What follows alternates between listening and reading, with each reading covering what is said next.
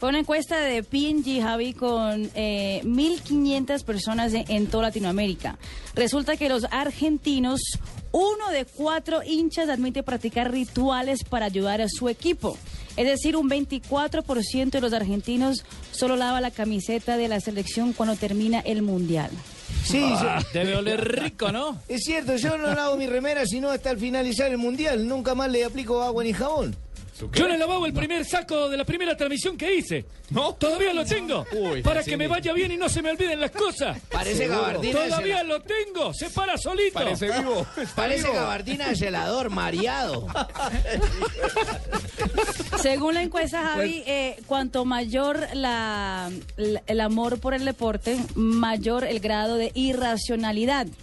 Y por eso la cábala entra en, en juego ahí el- en, en- en- en- en los deportes, en el fútbol, en todas los, los- las prácticas deportivas. ¿Cómo así, mija? No entiendo. Pues cuanto más hincha eres, más irracional eres también. Ah, menos Sí, más- entiende más- la... más locas son las cábalas. Exactamente. Ah, bueno, Menos lavas la camiseta. Más Muy bien. Como Alejandro Pino que confesó No, hay- que no lavaba los los, los, los, los interiores. los interiores, exactamente. No, hay, hay, hay cábalas. Bueno, esta selección, Yo, por ejemplo, ¿Ustedes se me pongo los mismos, Javier. Los mismos interiores siempre en cada partido los lavo, los termino y cuando vuelve a jugar mi equipo me pongo los mismos interiores. Ya, el rey de las cábalas se llama Carlos Salvador Vilardo. Carlos Salvador Vilardo, que, que se acuerda, Tocayo, que llegó a tener a, a un, a un eh, hombre de un costal en los entrenamientos del Deportivo Cali. Al Loco Bomba, A bomba, claro. claro, Loco Bomba que además de vez en cuando le decía que lo dejara jugar y lo ponía a jugar. En los En el entrenamientos. entrenamiento y le ponía la camiseta del Cali además. Y tenía, y tenía una camiseta verde, en esa época se llamaba la camiseta china, una camiseta china verde que era de esas camisas delgadas, de una tela muy delgada, y un cuello bien abajo, un cuello eh, eh, En B, redondo. en B. No, redondo. Ah, redondo. Redondo era, era un cuello, de, un cuello redondo, y una camisa verde china y unos zapatos sin medias que por debajo estaban rotos. Pero le cuento otra de Carlos Vilardo, más Sí, se los loca. Mira, se acercaba todos los sábados a las vías para ver pasar el tren a las 18 horas, un día antes de cada partido. No, pero Bueno, ahí en las anécdotas de Vilardo cuenta que en el Mundial de... Ahí está la cuenta Valdano en, en sus conferencias, que en el Mundial de México pasaron cerca la carrilera, pasó el tren y ganaron ese día. Esa historia también está en el Mundial de Uruguay, en el primer Mundial. Y después volvió, y después volvió y paró el carro ahí hasta que pasara el tren y nada que pasara el tren se tuvieron que ir, se tuvieron que ir, que, lo- que los jugadores se enojaron, no, Eh, eh, eh, ese partido lo ganaron, pero que los jugadores se enojaron porque porque llega ya un extremo que empiezan a condicionar la mente a todo, a echarle la culpa a los demás, cosas así por el estilo. Lo que lo que el estudio de la Universidad Nacional declaró como la gran estupidez de la gente, de, de creer de creer en, en todas estas pendejadas eh, cuando la única solución la tienen los que están ahí en la cancha. Hay una que sí no, eh, no era de cábala, sino de fe, y sigue siendo todavía de Bilardo. Eh, Carlos dice que cuando me lo contaba, porque tuve la oportunidad de estar en la Copa América con él, además en la misma habitación, y muchas cosas le contaba a uno. Ay. Bilardo siempre, siempre iba al Señor de los Milagros. ¿Usted recuerda, Buga?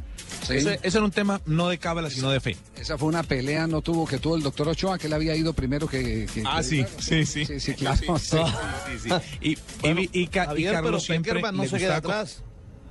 No, lo de Peckerman es un rosario de, de- de- de cosas Claro. que... Aquí, que por ejemplo, uno- desde el primer partido- sorprendido. Sí, desde el primer partido en eliminatorias que él, de- que, que- que él dirigió aquí con la selección Colombia, por ejemplo, a partir de ese partido exigió que el bus que ese día los transportó si- eh, fuera el mismo que lo llevó durante, que lo llevaron durante todas las eliminatorias. El mismo Y eso nos chofer, conviene a nosotros porque es de Berlinas. que fuera el mismo chofer. Mire, le voy a contar mismo una- chofer le voy a contar una de con Bilardo. Todas las eliminatorias mundialistas. El mismo Le voy chofer a contar una de Bilardo que es inverosímil. El mismo Mire, chofer, vi- Ricardo. Fabio, el, eh, Carlos Vilardo, eh, Rafael Otero tenía una novia. Rafael Otero, un hombre casado además, ¿no? Pero tenía una novia. Una, una, una niña de color, muy simpática, por cierto. Como con todos un trasero nosotros. bastante grande. Y eh, Buena cola, buena cola. sí, tenía buena cola. Somos casados, y pero tenemos cuando una él novia. tenía partidos difíciles, le pedía a Rafael Otero que le dijera a la novia que lo visitara un día anterior. Y era el único que le dejaba entrar la novia a la habitación. Entonces decía, anda, anda, anda que te, te doy hora y media. Decía. Y Rafa era el hombre más feliz del mundo cuando venía a partidos. Dijo que yo hoy me toca novia, antes venía antes. ¿Cómo le parece? Por cábala, no, no, no, no puede ser. Pues bueno, la estadística está hablando de eso. Está hablando de que los argentinos, ahora que se preparan para el Mundial, uno de, que, de, de cada cuatro argentinos, uno de cada, y es una cifra importantísima. Mira, Javier. Uno de cada cuatro argentinos está. ¿Sabés está, que eh, yo no veo los partidos de fútbol con amigos que hayan perdido algún día? Si veo algún amigo No. que haya perdido un partido, no vuelvo a ver ese partido con él. Sie- siempre lo veo los con los mismos amigos. Entonces no has vuelto a ver partidos hace cuánto? No, no, no, no, siempre evito, evito estar con los no- mismos no amigos. No conozco, no conozco eh, un solo equipo en el mundo que haya sido imbatible como pa- para uno. No. ¿ah? Es que no tiene amigos casi. Eh, debe ser. sí. Más bien, más bien. Debe ser. Bueno, dejémoslo, dejémoslo simplemente como parte de, de todo el folclore con el que se empieza a preparar la próxima Copa del Mundo. Los brasileños están en 7-1 Si tengo una Un brasilera a mi lado, ganamos. por 7. Sí.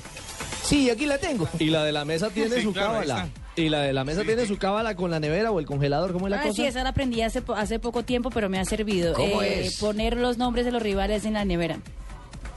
no, Exactamente. no puede ser. Pero María. los No, rivales, en un ¿quién? ¿De los, papelito. de los Se rivales de tu pone esposo o los rivales de Papelito, sí, quién? entonces ¿Cómo va a la cosa? jugar el equipo rival, bueno, digamos. Ah, de los Messi, equipos rivales, ya. eh, sí, eh, eh, po- No, lo imagínese pongo. a Kaká y a Lano en la nevera, congelados. Esa la hice para el Mundial de Clubes y el Corinthians lo ganó. No, no, no.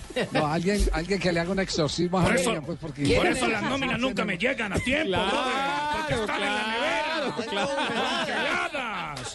No, pero, voy a narrar nunca llega la nómina, está congelada la pero eso es un peligro. portugués. Es un peligro porque, porque hay una persona que pues que conocí en, en el, cuando trabajaba todavía en Estados Unidos, una presentadora de televisión que tenía la, tenía la cábala de hablar siempre con un asistente de producción antes de entrar al aire.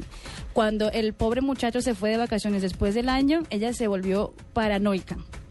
Se equivocaba, se volvió una cosa que la, que la, que la psicología pues... ¿Sabes por qué? Porque de tanto repetir lo azaroso se convierte en realidad. Eso. No puedes estar pegado de cosas y fenómenos extra que te van a potencializar o que te van a mermar. Tenés que estar apoyado de lo que aprendiste en tu vida. Bueno, no podés bueno, de un esto- productor lo de lo- tristeza que te haga equivocar. No, podés no más la pelota. Está cumpliendo años, no lo trate así. Pero uno empieza a creer Claro, todas esas locuras. entonces lo, entonces lo de su saco no era cábala, sino desaseo. Ya nos acabamos de. No, no, no, no. Vamos más bien a mensajes antes de que llegue el viejito tosiendo por aquí con este frío de Barcelona.